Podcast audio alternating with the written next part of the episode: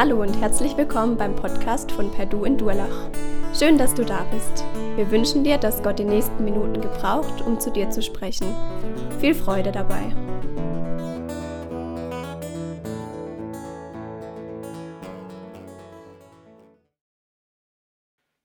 Ich hatte mal einen Arbeitskollegen, also den gibt es noch, aber den hatte ich mal und wir waren äh, sehr viel zusammen unterwegs, berufsbedingt waren sehr viel äh, Zeit im Auto, im Auto verbracht, sehr viel Zeit auf der Baustelle verbracht.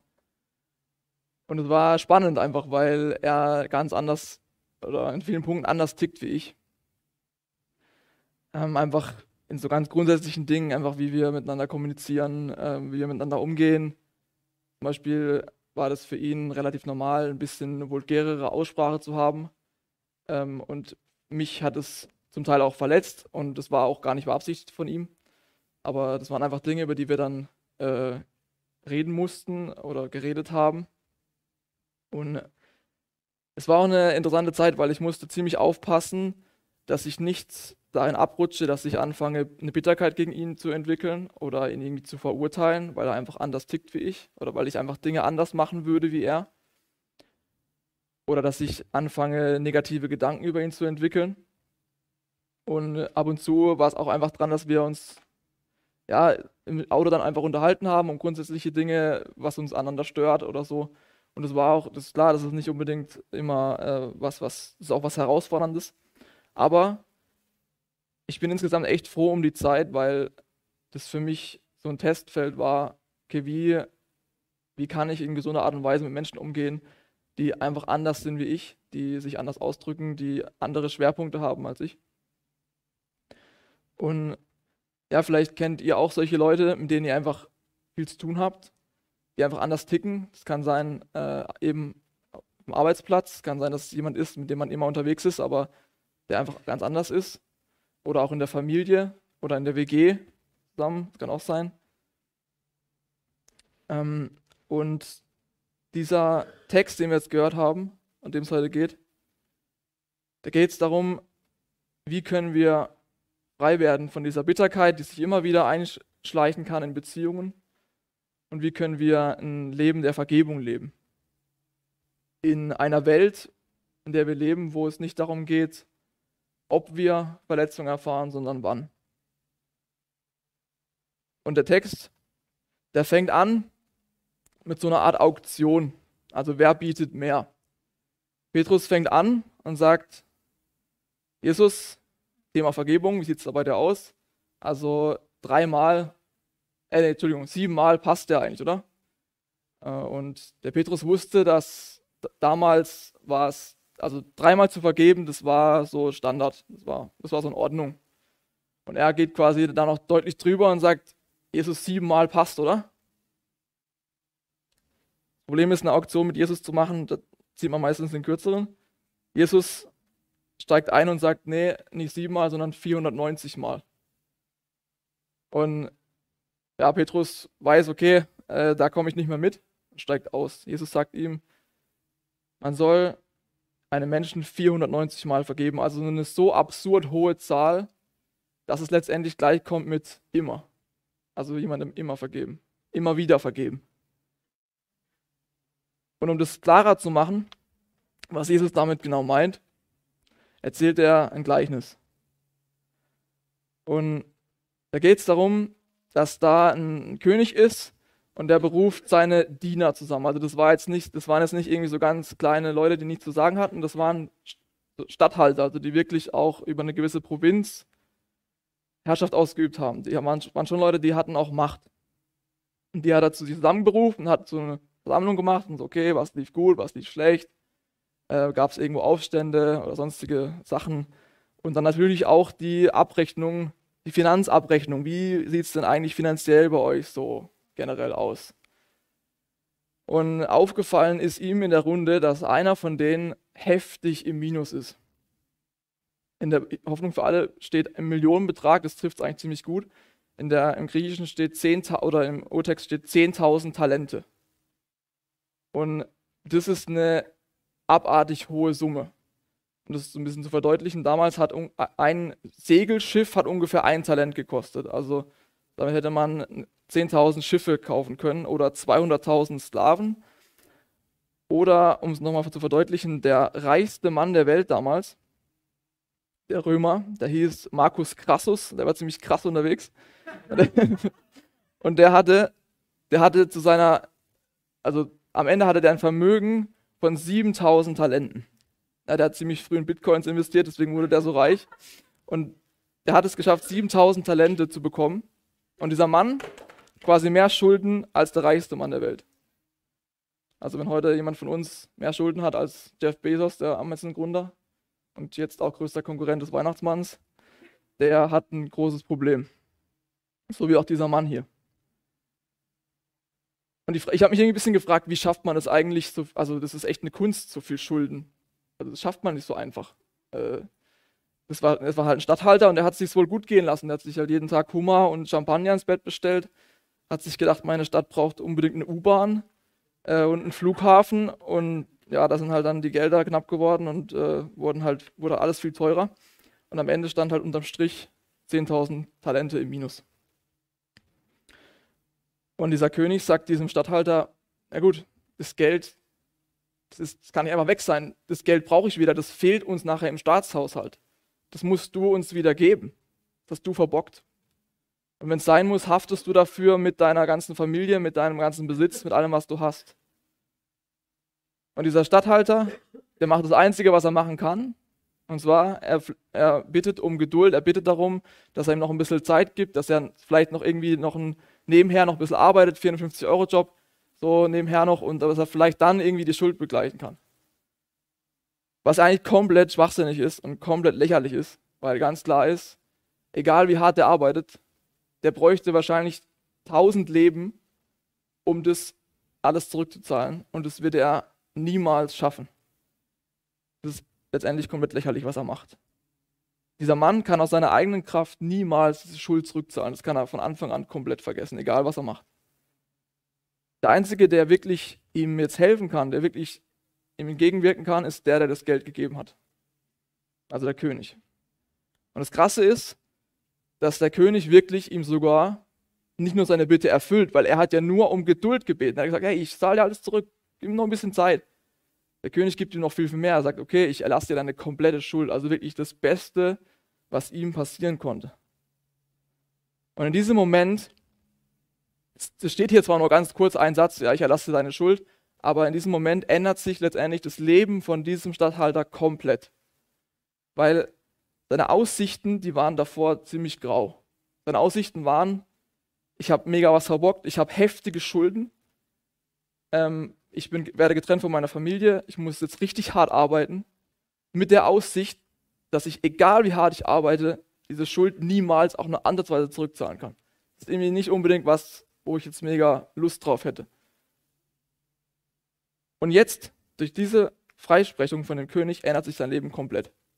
Jetzt ist seine Schuld weg, ihm wird eine heftige Freiheit gegeben, er kann mit seiner Familie zusammen leben, er kann sein Leben frei gestalten, er kann aus seinen Fehlern lernen. Ja, und er kann einfach sein Leben jetzt leben in Freiheit. Und Jesus spricht hier letztendlich von der Beziehung zwischen Gott und uns. Und das sind sehr, sehr viele Parallelen.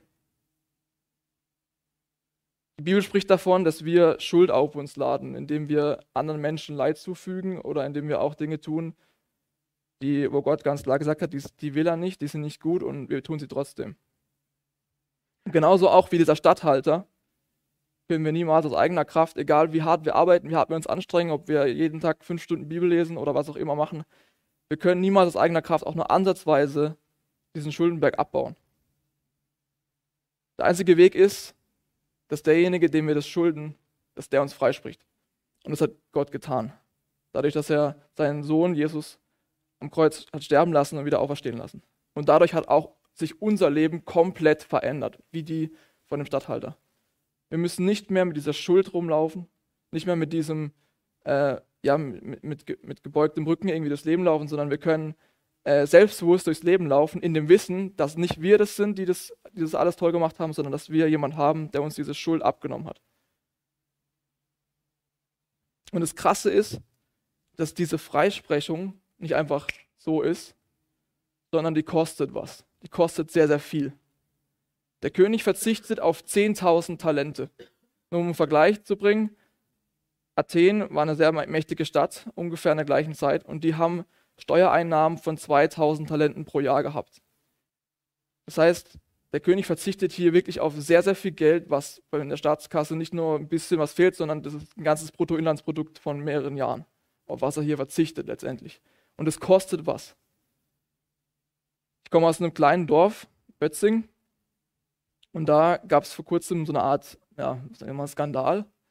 Und zwar, unser Gemeinderat hat sich entschieden, die, fast die Hälfte der ganzen Rücklagen der Gemeinde, ganze Steuereinnahmen, alles Mögliche, auf, ähm, bei einer Bank einzuzahlen, die Greensill Bank.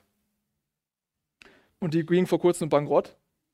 Und jetzt sind die Hälfte der, der Rücklagen von, dem, von der Gemeinde mehr oder weniger weg. Also die sind sehr am Kämpfen, ob sie überhaupt irgendwas zurückkriegen. Aber die sind einfach weg. Und natürlich, die, Leute, die Bürger fragen nach, was, wie kann das sein? Das sind letztendlich unsere Steuern, die wir bezahlt haben. Einfach nur, ihr habt die irgendwo angelegt und jetzt sind die einfach weg. Also das, das zieht Konsequenzen nach sich. Und auch hier, wenn, wenn einfach Geld fehlt, das zieht Konsequenzen nach sich. Es kostet was. Und auch Gott hat sich sehr viel kosten lassen, uns unsere Schuld zu nehmen. Er hat nämlich seinen Sohn für uns gegeben. Und das zeigt, das zeigt uns zwei Dinge. Einmal zeigt es, dass wir wirklich tief in der Schuld stecken, wenn man nämlich so einen hohen Preis zahlen muss. Und was es aber noch viel mehr zeigt, ist, wie sehr Gott uns liebt. Und ein Schlüssel zur Vergebung ist, oder der erste Schlüssel zur Vergebung ist, was für eine Perspektive wir einnehmen. Wir können jetzt diese Geschichte oder dieses Gleichnis lesen und den Fokus auf diese Schuld legen. Sagen, ja, ich bin wirklich so ein, so ein mega schuldiger Mensch, der viele Fehler hat, der jede fünf Minuten irgendwas denkt, was nicht in Ordnung ist, wo ich immer wieder dran scheitere, irgendwie die an, irgendwelche Ansprüche zu erfüllen. Und wenn das unser alleiniger Fokus ist, dann landen wir letztendlich bei schlechtem Gewissen, Druck und Scham. Die andere Perspektive ist, dass wir uns sehen wie dieser Statthalter als befreite Schuldige. Dass wir das, dass wir das klar sagen, ja, wir haben, ich bin nicht perfekt, ganz klar, ich habe viele Fehler und es ist auch nicht in Ordnung, die will ich auch nicht wegdiskutieren, aber ich lege den Fokus darauf, dass ich befreiter Schuldiger bin. Und das erwirkt was ganz anderes, und zwar das bewirkt Dankbarkeit, es bewirkt, dass ich bereit bin, auch anderen zu vergeben, das bewirkt Freude. Und das ist der erste Schlüssel zur Vergebung, unsere Herzensperspektive. Ob wir uns vor allem schuldig fühlen, hart gegen uns selbst sind, uns vielleicht auch selbst nicht vergeben können. In diesem Punkt wird es schwierig, anderen Menschen zu vergeben. Oder wir sehen uns im Recht, andere zu verurteilen, fühlen uns erhaben äh, und schauen auf andere herab und haben vielleicht voll die Abneigung gegen Menschen oder eine Bitterkeit. Da wird es auch sehr schwer, mit anderen Menschen zu vergeben. Oder wir sehen uns als befreite Gefangene und haben eine Dankbarkeit und eine Freude im Herzen. Und ich musste da irgendwie an, an das Spiel Räuber und Gendarm denken. Ich früher sehr oft gespielt und spiele es immer noch gerne eigentlich. Aber ich finde keinen mehr, der mit mir spielt. und ich finde dieses, dieses Gefühl, man ist Räuber und da wird man gefangen und kommt ins Gefängnis. Und du sitzt in diesem Gefängnis und du bist wie so auf Kohlen und du willst einfach nur aus dem Gefängnis raus, du willst wieder ins Leben hinein, du willst wieder rumrennen und du hoffst einfach so krass, dass irgendjemand schafft, durchzukommen und dich frei macht. Und dann kommt einer, kommt jemand und du freust dich schon und dann, ah nee, ich bin schon ab. Ah, okay.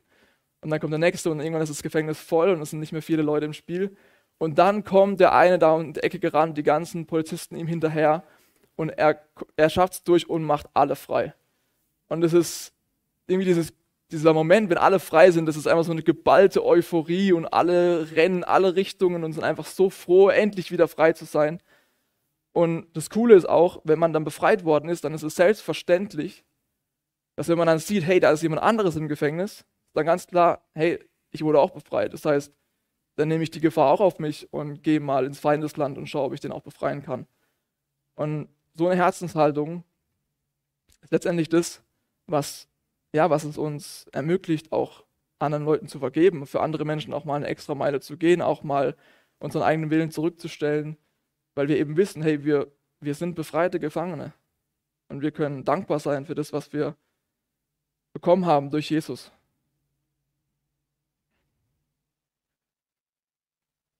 Gleichnis geht weiter und jetzt wendet sich das Blatt ein bisschen. Was heißt ein bisschen? Es ändert sich komplett. Und zwar dieser Stadthalter, der geht raus, also das heißt wirklich, der, der ist quasi gerade raus aus dem Zimmer gelaufen, ist jetzt in diesem Vorhof und direkt danach trifft er seinen Kollegen. Und dieser Kollege, der schuldet ihm 100 Denare. Also, genau.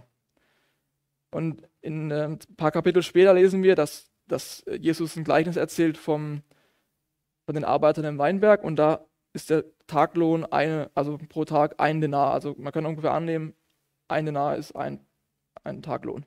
Das heißt, es sind ungefähr drei Monatsgehälter, die der dem schuldet. Also auch nicht unbedingt wenig, ist auch was.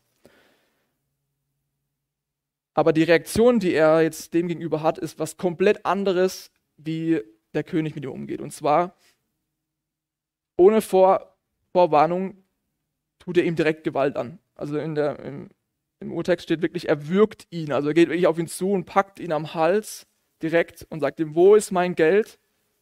Ich will mein Geld haben, ich brauche es unbedingt. Und setzt ihn massiv unter Druck. Und, ist, und dieser, dieser, sein Kollege, der tut genau das gleiche wie er auch. Er sagt, hey, gib mir ein bisschen Zeit, ich kann dir das Geld beschaffen, was auch realistisch ist. Drei Monatsgehälter kann man vielleicht noch irgendwie zusammenkratzen. Aber er ist komplett gnadenlos, gibt ihm keine zweite Chance, wirft ihn ins Gefängnis und er lässt seinen Kollegen richtig spüren, dass er schuldig ist. Er lässt uns richtig spüren, hey, du schuldest mir das Geld und ich werde keinen Cent dir irgendwie erstatten. Du musst mir dieses Geld komplett zurückgeben, bis du und bis du nicht geschafft hast, bis werfe ich dich ins Gefängnis. Kompletter Gegensatz. Wie ist es bei uns? Wenn mir jemand etwas tut, beziehungsweise wenn ich mich verletzt fühle von einem Menschen, das muss ja auch gar nicht gewollt sein. Oder wenn ich, wenn jemand einen Fehler macht, der mich betrifft, wie reagiere ich dann? Gehe ich dann auch direkt in Gewalt über, wie dieser Stadthalter, also entweder körperlich oder vielleicht auch viel mehr emotional, dass ich durch emotionale Gewalt versuche, diesen Menschen klarzumachen, hey, du bist hier ganz klar der Schuldige und nicht ich? Gehen wir aggressiv gegen Leute vor, die an uns irgendwie schuldig werden? Oder wählen wir vielleicht auch die Taktik, dass wir uns zurückziehen und die kalte Schulter zeigen? Das ist auch eine Form von emotionaler Gewalt letztendlich. Wie gehen wir, wie gehen wir damit um, wenn Leute an uns schuldig werden? Tun wir auch diese Menschen einsperren in ein Gefängnis von Verurteilung, wo wir Finger auf sie zeigen und sagen, an allen Leuten zeigen, der ist schuldig. Oder ein Gefängnis einsperren von, von Scham und fragen, schämst du dich nicht? Und lassen wir anderen Menschen, wenn die an uns schuldig werden, ihre Schuld spüren. Wir wirklich, dass wir wirklich mit Nachdruck denen ganz klar zeigen wollen, du bist der Schuldige, du musst mir jeden Cent zurückzahlen. Und wenn du es nicht tust, werfe ich dich ins Gefängnis. Es nicht tust, dann werde ich mit Gewalt kommen. Und ganz anders wie das Herz von diesem Statthalter ist das Herz von diesem König. Wir lesen in dem, in dem Abschnitt, dass dieser König Mitleid hat mit dem Statthalter. Und dieses Wort, dieses griechische Wort ist wirklich was, was sehr persönlich ist, also eine innere, dass er innerlich bewegt ist, das ist was, was im Herzen passiert. Und genau das gleiche Wort taucht öfter im, Alten, im Neuen Testament auf. Und es taucht zum Beispiel beim barmherzigen Samariter auf. Es taucht beim verlorenen Sohn auf. Genau das gleiche Wort. Und wie anders sind diese, sind, sind diese Männer und sind, sind diese Menschen unterwegs? Der Samariter. Das heißt, der hatte auch Mitleid mit diesem Mann, der da am Boden liegt, der nicht unbedingt sein Freund war, wo vielleicht Vorurteile da waren, wo sich die Völker nicht gut verstanden haben aber er stellt seinen Willen zurück. Er war auf einer Geschäftsreise und sagt, hey, mir ist es, ich habe Mitleid mit diesen Menschen. Und ich sorge mich um ihn, ich pflege ihn, ich bringe ihn da zu dem Wirtshaus, ich zahle sogar für ihn. Und in der Geschichte steht nirgendwo drin, dass, dass es dem Samariter wichtig war, dass, dass, dass, der, dass der am Boden lag, dass der ganz genau weiß, was passiert ist und dass er ähm, ganz genau weiß, dass er, dass der Samariter was alles für ihn gemacht hat und dass er jetzt tief in seiner Schuld steht oder irgendwas, das ist überhaupt nicht sein Fokus. Dann ging es einfach darum, diesen Menschen zu helfen. Und auch beim verlorenen Sohn, als der Sohn zurückkommt, der sein Erbe verprasst hat, sein Vater letztendlich tief enttäuscht hat eigentlich, da kommt auch wieder genau dieses Wort, dass der Vater Mitleid hatte, als er den Sohn gesehen hat und ihm entgegengerannt ist. Als der Sohn gekommen ist, hat er keine Standpauke bekommen, was er alles falsch gemacht hat und was er besser hätte machen können und wo es das Geld ist und was auch immer, was ihm eigentlich einfällt und dass er sich nicht schämen soll, sondern der Vater rennt ihm entgegen, umarmt ihn und als der Sohn selber von sich aus sagt, ich bin so schuldig, ich bin es nicht mehr würdig, dein Sohn zu sein, sagt sein Vater, lass den Quatsch. Wir machen erstmal, und hat erstmal eine Party gemacht. Erstmal gesagt, wir feiern jetzt ein Fest. Die Liebe von dem Vater zu seinem Sohn ist größer als seine Bitterkeit. Und da sind wir auch schon beim zweiten Schlüssel zur Vergebung die Liebe. Weil letztendlich heißt vergeben, ist Vergebung eine Form von Liebe. Und ohne Liebe können wir auch sehr schwierig vergeben.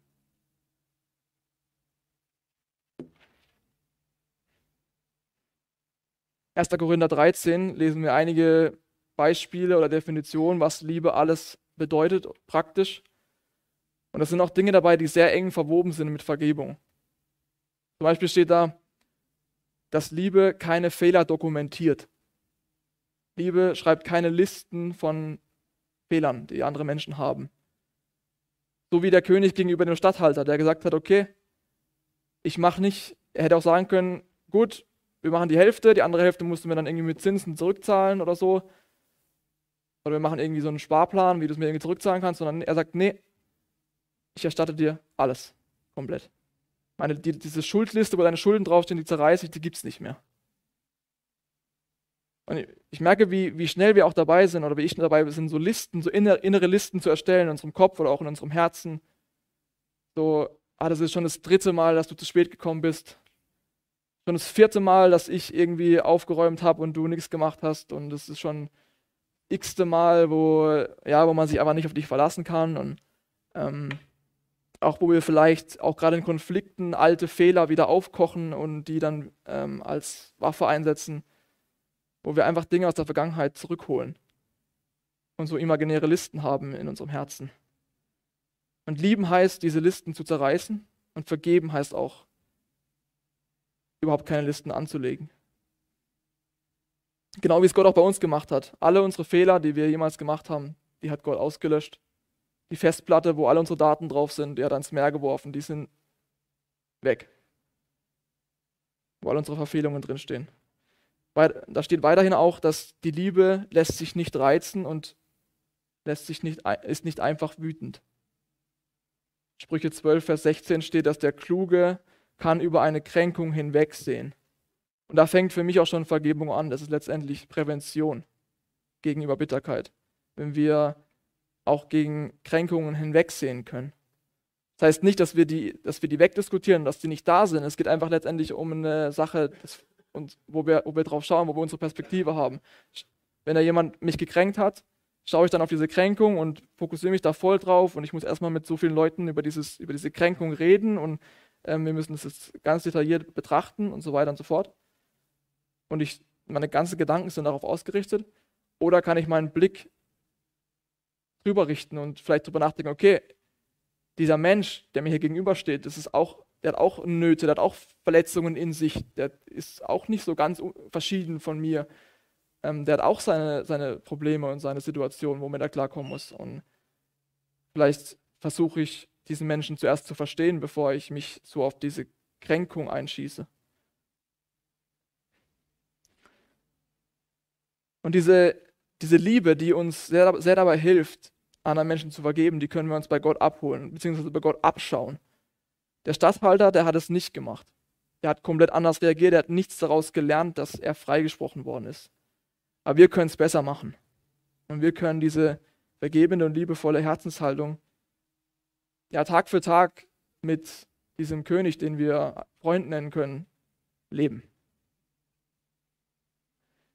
Am Ende von diesem Abschnitt fordert Jesus uns auf, dass wir einander vergeben sollen, und zwar von Herzen. Und am Anfang von dem Abschnitt steht, dass wir, es reicht nicht ein, zwei, drei, vier Mal vergeben, sondern immer und immer wieder diese Bereitschaft haben zu vergeben. Die Frage ist, wie schaffen wir das?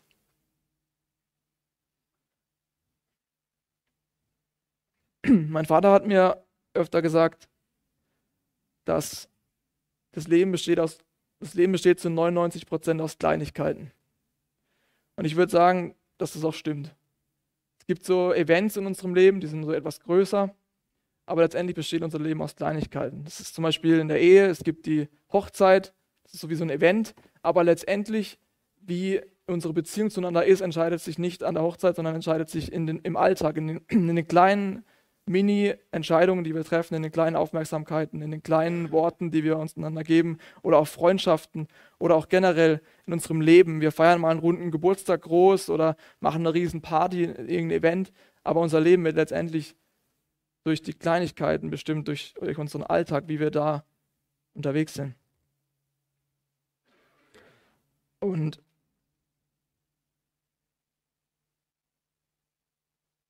Und da kommen wir jetzt auch ähm, zum, zum dritten, dritten Schlüssel zur Vergebung. Und zwar Vergebung als Lebensstil.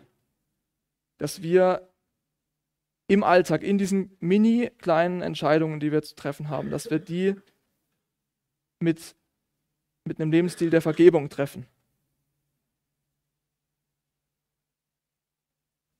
Die Bibel ruft uns dazu auf, dass wir dass wir den Lebensstil der Vergebung leben. Zum Beispiel sagt Jesus, dass wenn wir in der Gemeinde sind und merken, wir haben noch irgendwie eine Bitterkeit gegenüber, gegenüber jemandem, dass wir dann rausgehen sollen und es erstmal klären sollen und dann wieder zurückkommen sollen. Mitten im Alltag. Und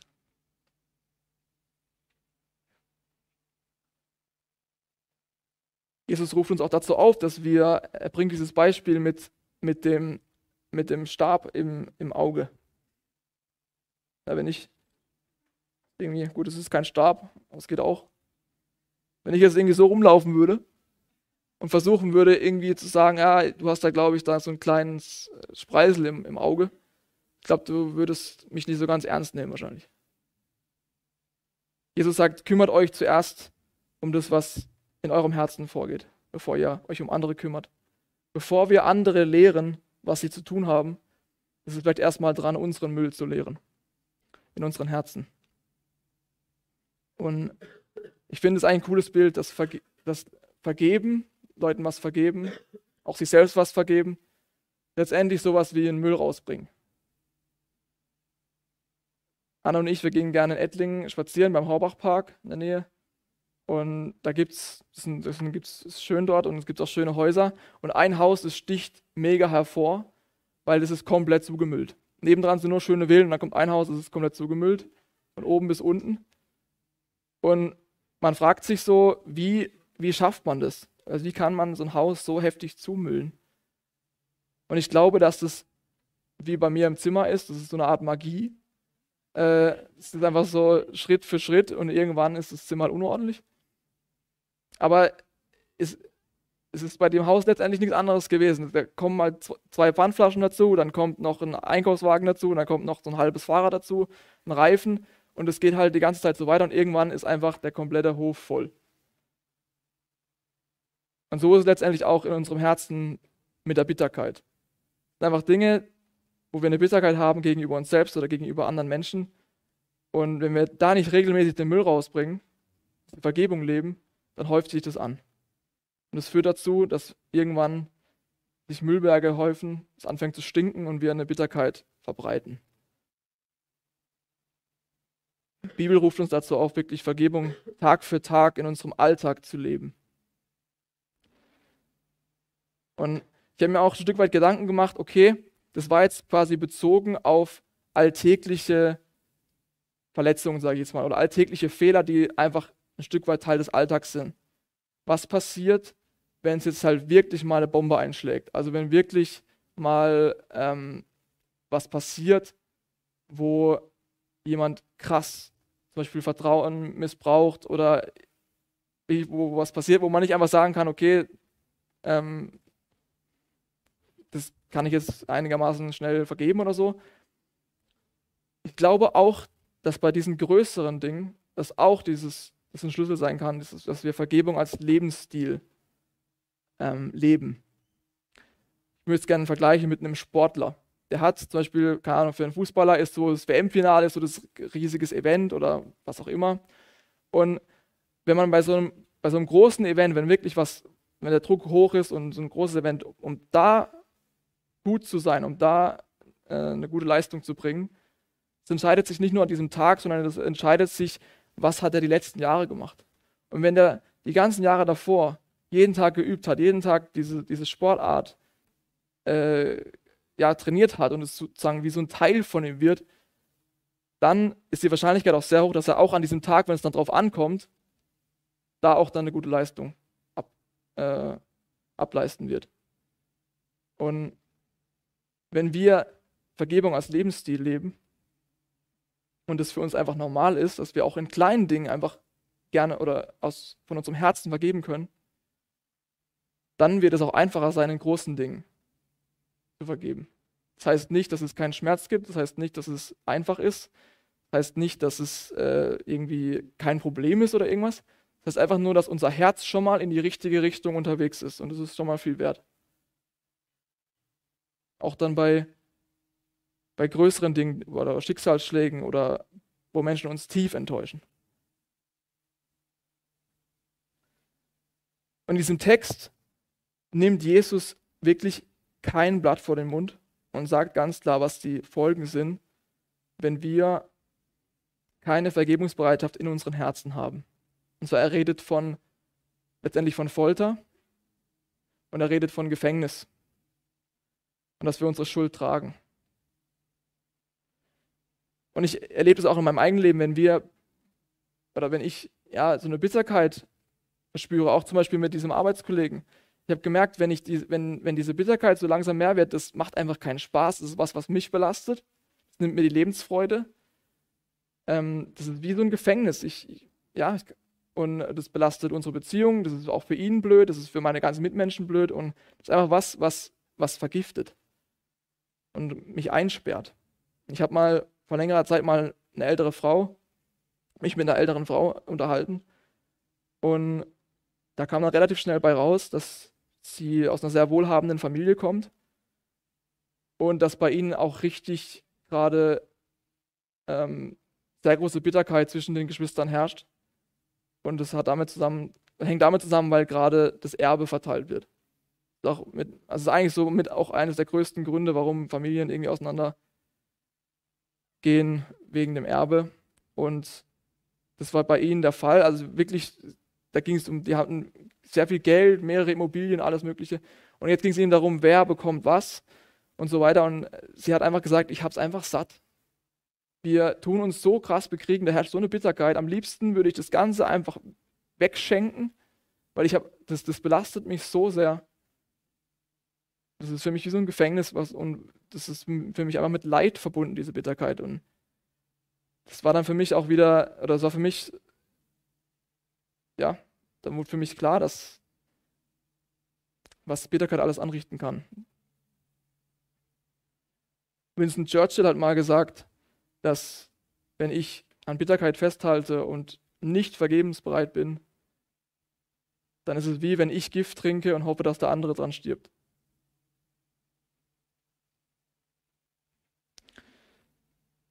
Ich möchte zum Schluss noch darauf hinweisen, das ist mir irgendwie wichtig, dass Jesus am Ende sagt, dass wir andere Menschen vergeben sollen von Herzen. Und es steht hier in der Übersetzung, dass wir unseren Brüdern vergeben sollen. Also es geht quasi um die Menschen, die unsere nächsten Menschen, das sind vor allem unsere Familien, das sind äh, unsere Arbeitskollegen, Freunde, die Gemeinde. Und das sind die Orte, wo wir am meisten Geborgenheit erleben, wo wir am meisten Liebe erfahren und es sind gleichzeitig auch die Orte, wo wir am meisten Verletzungen und Enttäuschung erfahren. Und dort sagt Jesus, dort sollen wir von Herzen vergeben. Von Herzen.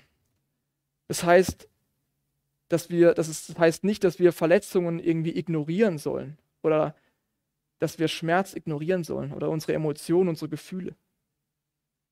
Das heißt nicht, dass wir mit Menschen, die uns Leid zufügen, irgendwie zwingend notwendig irgendwie Best Friends werden müssen und mit denen zusammen in Urlaub fahren oder so. Das heißt es nicht. Und das heißt auch nicht, dass wir so einen Zwang haben, ich muss sofort automatisch jemandem vergeben, wenn der irgendwie was macht. Jesus geht es nicht um einen Automatismus, dass ich wie so eine Zauberformel sage, ich vergib dir und dann ist alles schön. So wie Petrus es wollte, ganz am Anfang. Er hat gesagt, hey, siebenmal passt, oder? Wenn Jesus gesagt hätte, ja, siebenmal, dann alles klar, ich vergebe einmal, zweimal, dreimal, viermal, fünfmal, sechsmal, siebenmal. Abgehakt. Das war's. Das hat nichts mit Herzen zu tun. Jesus will, dass wir von Herzen vergeben.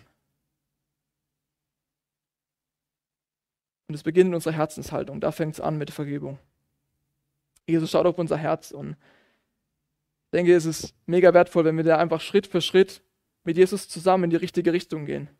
In Richtung, dass wir aus dieser Dankbarkeit herausleben können. Und es ist ein Schlüssel dazu, dass wir Menschen, die uns verletzen, trotzdem liebevoll behandeln können. Dass wir ja, von diesem barmherzigen König lernen, der unsere Schuld vergibt und dass wir daraus als befreite Schuldner, als befreite Gefangene leben können, in dieser tiefen Dankbarkeit, in dieser tiefen ähm, Freude und Vergebungsbereitschaft anderen gegenüber. Dass wir in allem, was wir tun, uns an Jesus orientieren können und uns von seiner Liebe leiten lassen, die er uns jeden Tag schenkt. Ich möchte gern beten.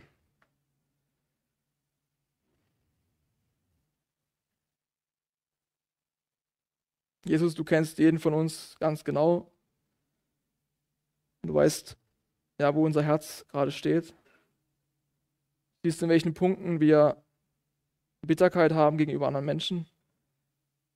Siehst, welche Menschen uns gerade ja, das Leben nicht einfacher machen, sondern schwieriger machen. Und ich möchte dich bitten, dass, ja, dass du uns die Bitterkeit nimmst, weil das was ist, was uns einengt, was uns ins Gefängnis wirft was uns die Freiheit nimmt. Ich möchte dich bitten, dass du wirklich mit dieser Freiheit in unser Leben hineinkommst und mit deiner Liebe, dass wir lernen können, von Herzen zu vergeben, von Herzen Menschen zu lieben, die es aus unserer Sicht vielleicht gar nicht verdient haben.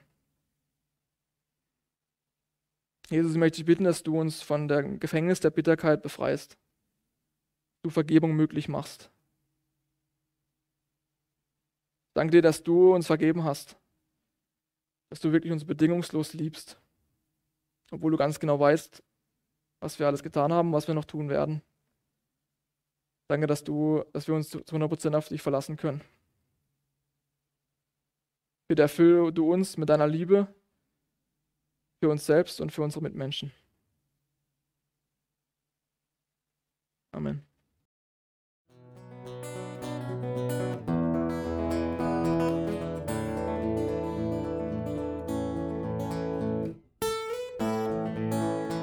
Wir hoffen, der Podcast hat dir weitergeholfen.